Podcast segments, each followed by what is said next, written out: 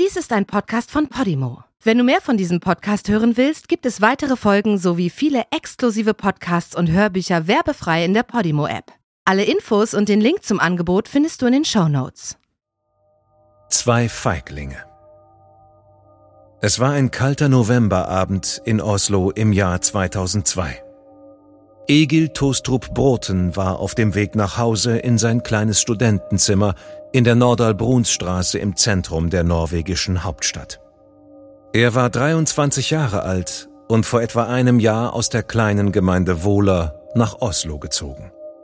Er liebte das Leben in der Großstadt. Heute Abend war er im Kino gewesen und hatte danach seine guten Freunde Hamid und Anne besucht.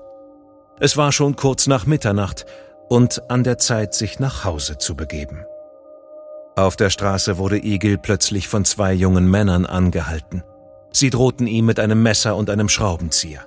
Sie wollten, dass er ihnen seine Brieftasche und sein Handy aushändigte. Egil hatte als Türsteher gearbeitet. Er war groß und kräftig und ließ sich von den beiden Jungs nicht einschüchtern. Er hatte nicht vorgehabt, ihnen seine Sachen ohne weiteres zu überlassen. Nur wenige Sekunden später lag Egil auf der Straße im Sterben. Ihm waren mehrere Stichwunden durch einen Schraubenzieher und ein Messer zugefügt worden. Die tödliche Stichwunde in seiner Brust ging über sechs Zentimeter tief in seinen Körper hinein und hatte die Hauptschlagader beschädigt. Es sollten mehr als 14 Jahre vergehen, bis man seine Täter festnehmen würde.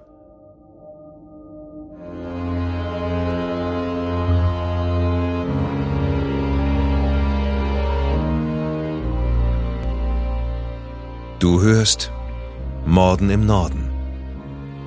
Eine Podcast-Serie über einige der aufsehenerregendsten Mordfälle Skandinaviens. Was du hier gleich hören wirst, beruht auf einer wahren Begebenheit. Recherchiert und nacherzählt von Janne Orgor. Diese Nacherzählung basiert auf der Berichterstattung diverser Medien zum Sachverhalt dieser Tat. Einige Details wurden ausgelassen und von der Beurteilung des Verbrechens und des Täters sehen wir ab, weil ein Urteil bereits durch die Justiz gesprochen wurde. Bedenke bitte, dass einige der hierin geschilderten Details starke emotionale Reaktionen hervorrufen können. Besonders deshalb, weil es sich um das Leben und den Tod von echten Menschen handelt. Es war der 18. November 2002 und bereits nach Mitternacht, als drei Polizisten auf Streife gingen. Hierbei stießen sie auf einen jungen Mann, der hinter einem Auto rücklings auf dem Boden lag. Zuerst vermuteten sie, dass er sich dort schlafen gelegt habe. Nachdem sie aber den großen Blutfleck auf seiner Brust bemerkt hatten, begriffen sie den Ernst der Lage, leisteten erste Hilfe und alarmierten den Rettungsdienst. Der junge Mann war Egil. Vom Zeitpunkt des Angriffs, bis er von den Polizisten gefunden worden war, waren zehn Minuten vergangen. Er verstarb bei seiner Ankunft im Ullevol-Krankenhaus. Den Tatort hatte man inzwischen gesichert. Es dauerte nicht lange, bis die Polizei am Tatort einen Schraubenzieher und ein Messer, beides blutverschmiert, aufgefunden hatte. Die mutmaßlichen Tatwaffen wurden zur DNA-Analyse geschickt. Die Testergebnisse ergaben ein sogenanntes Mischprofil. Auf der Messerklinge befand sich sowohl Egils DNA als auch die DNA vom Täter. Die Menge des Materials war jedoch nicht ausreichend, um damit ein tatsächliches DNA-Profil für einen Vergleich im DNA-Register erstellen zu können. Ganz in der Nähe des Tatorts gab es eine Videokamera, die den Bereich überwachte. Der Mord hatte sich zwar außerhalb des Kamerawinkels ereignet, es war auf der Aufzeichnung jedoch ein Handgemenge und Stimmengewirr zu hören. Die Tonaufnahme wurde ins Ausland geschickt, wo sich Experten um die Identifizierung der Stimmen kümmerten. Es stellte sich aber schließlich heraus, dass man die Tonqualität mit den vorhandenen Mitteln nicht ausreichend verbessern konnte. Ein Taxifahrer hatte zwei junge Männer bemerkt, die Egil gefolgt waren. Egil war groß und hatte rote Haare. Er war daher leicht wiederzuerkennen. Die Polizei fahndete nach den beiden Männern. Es meldete sich jedoch niemand, der dazu weitere Hinweise geben konnte. Es gab zwar nur wenige Spuren, aber die wiesen alle auf einen Straßenraub hin, der schiefgegangen war. Egil war zur falschen Zeit am falschen Ort gewesen. Auch wenn es sich offensichtlich um eine Zufallstat gehandelt hatte, machte es das für die Eltern von Egil, Steiner und Solveig nicht einfacher, den Verlust zu ertragen.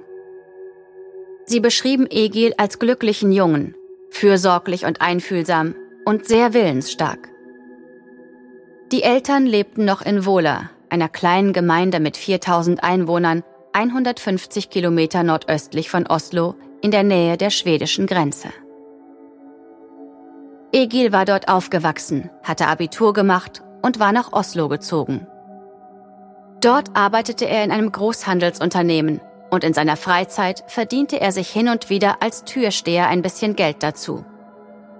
Bevor er seine eigene Wohnung im Stadtzentrum von Oslo bezogen hatte, war er bei seiner in Oslo lebenden Großmutter untergekommen.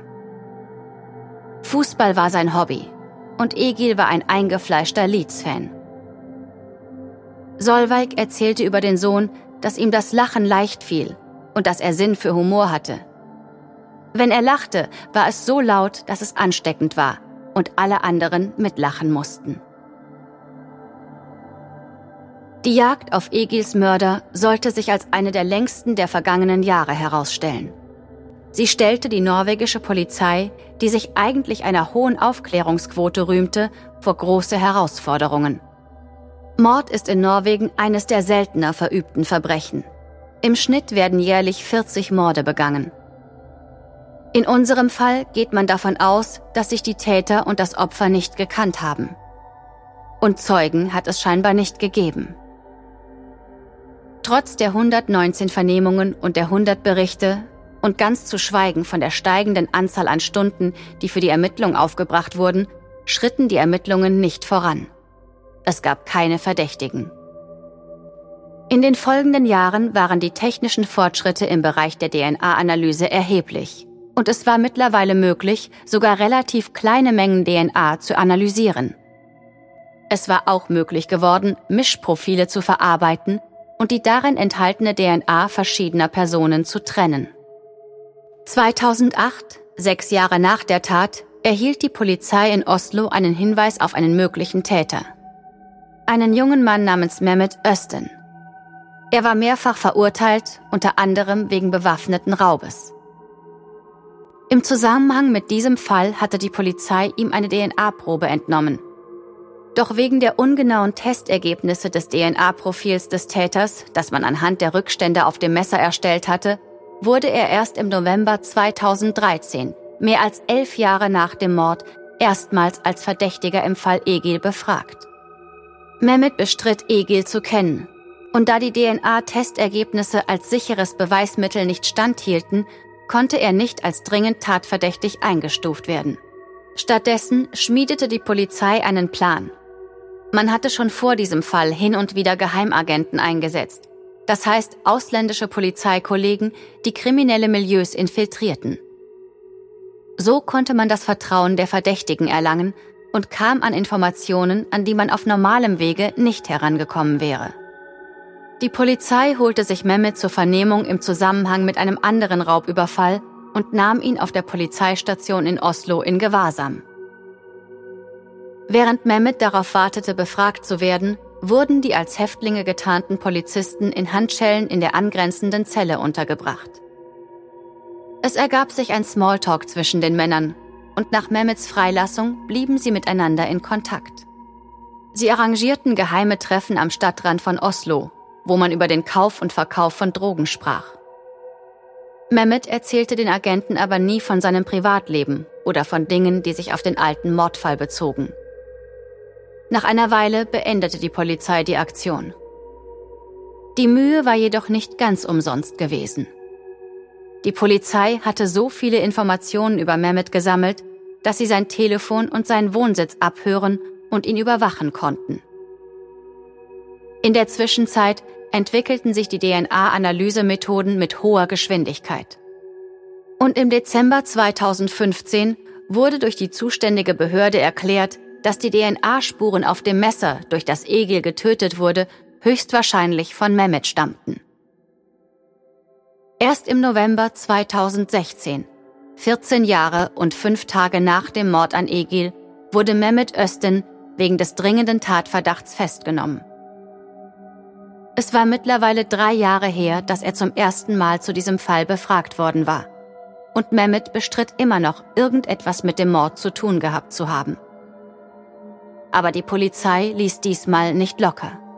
Der inzwischen 32-jährige norwegische Staatsbürger türkischer Abstammung hatte ein langes Strafregister und war mehrfach verurteilt worden. Insbesondere für Straßenraubüberfälle, die er in seiner Jugend begangen hatte. Im Jahr 2002 war Mehmet gerade 18 Jahre alt geworden. Einige Tage vor dem Mord an Egil war er das erste Mal vor dem Gericht in Oslo wegen Straßenraub verurteilt worden. Mit einem 16-jährigen Freund streifte er oft durch die Straßen, um nach geeigneten Opfern zu suchen, denen er dann drohte, ihnen Brieftaschen, Handys und Bargeld wegzunehmen. 2011 erhielt Mehmet seine zehnte Verurteilung. Kurz nach seiner Freilassung lernte er die Frau kennen, die er später heiraten würde. Und er kümmerte sich um eine normale und anständige Beschäftigung als stellvertretender Filialleiter eines Supermarktes. 2015 bekam das Paar eine Tochter. Es schien, als wäre er endlich erwachsen geworden und habe seine kriminelle Jugend hinter sich gelassen. Aber die Vergangenheit holte ihn ein. Im Dezember 2016 wollte Mehmet, nachdem er einige Wochen in U-Haft verbracht hatte, gestehen. Er gestand den Überfall auf Egil. Viele Jahre sei ihm dies nicht bewusst gewesen, dass es eben dieser Messerstich gewesen war, der ihn getötet hatte. Sein Komplize war mit einem Schraubenzieher bewaffnet gewesen, der bei der Tötung von Egil eingesetzt wurde. Diese Geschichte all die Jahre mit sich herumzutragen, war für meinen Mandanten sehr schwer. Er hatte mit niemandem darüber gesprochen. Als er erfuhr, dass es ein Messer gewesen war, das den Tod des Opfers verursacht hatte, war ihm bewusst geworden, dass er es gewesen sein musste, der dem Opfer die tödliche Verletzung zugefügt hatte.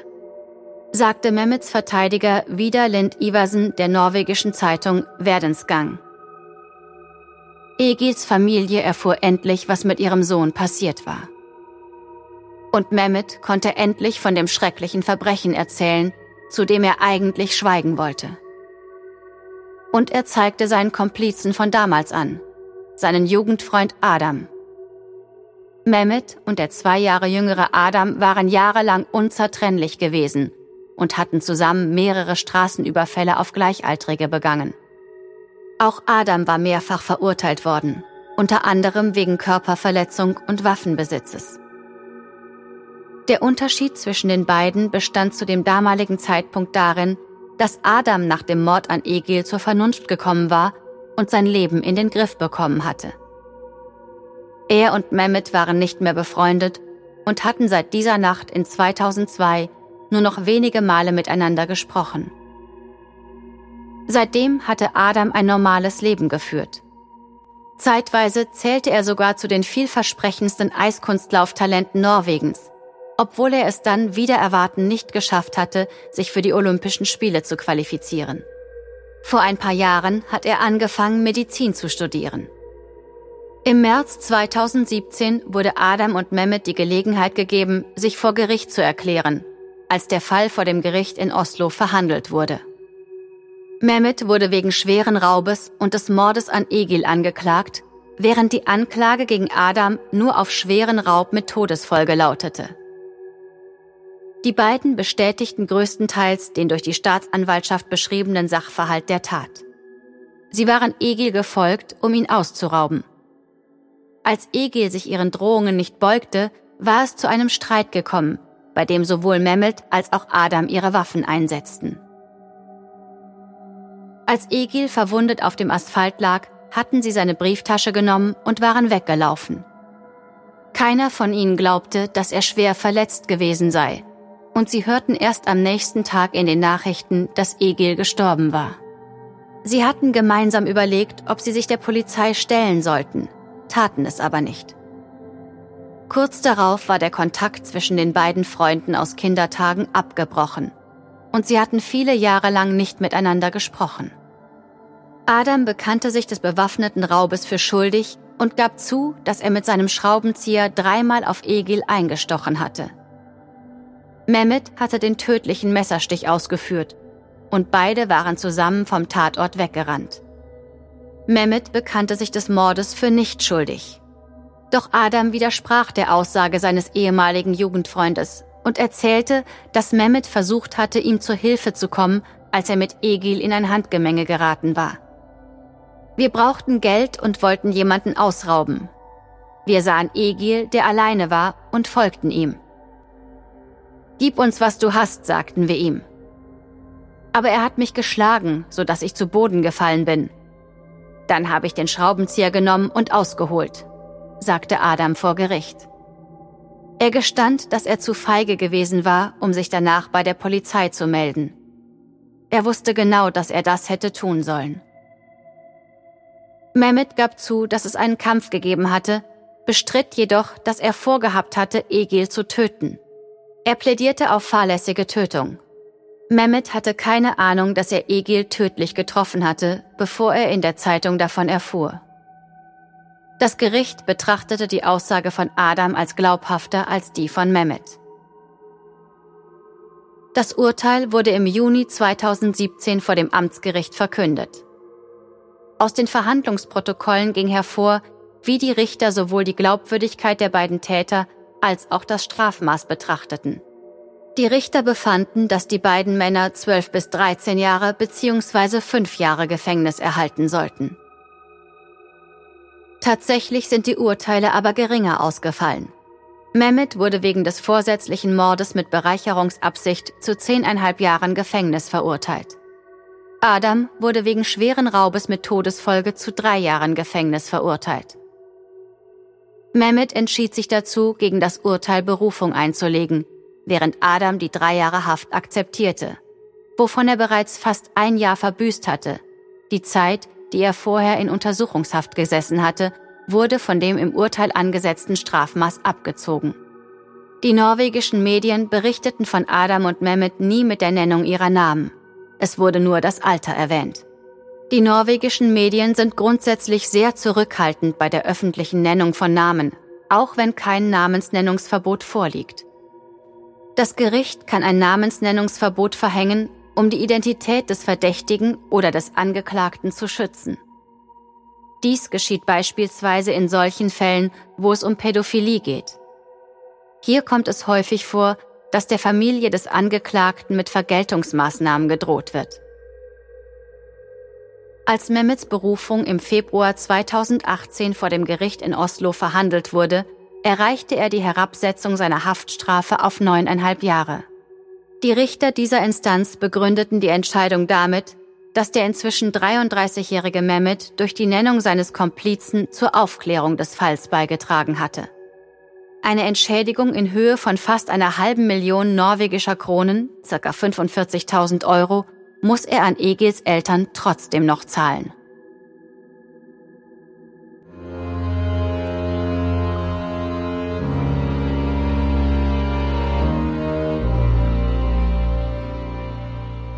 Die deutsche Fassung der Serie Morden im Norden ist eine Produktion der Fritzton GmbH im Auftrag von Podimo. Übersetzung Nadine Bär. Überarbeitung und Regie Peter Minges. Gesprochen haben Marike Oeffinger und ich, Sascha Rotermund. Aufnahme und Nachbearbeitung Christopher Gropp und Niklas Schipstadt. Projektleiter Lennart Bohn.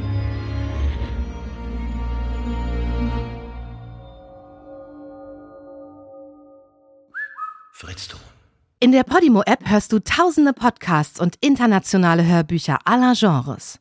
Dabei erhältst du personalisierte Empfehlungen und kannst deine Lieblingsinhalte auch offline hören. Ganz egal, ob zu Hause, in der Bahn oder beim Spazierengehen. Lass dich mit Podimo von spannenden Geschichten in den Bann ziehen, lerne etwas Neues oder hol dir Tipps für dein Familienleben.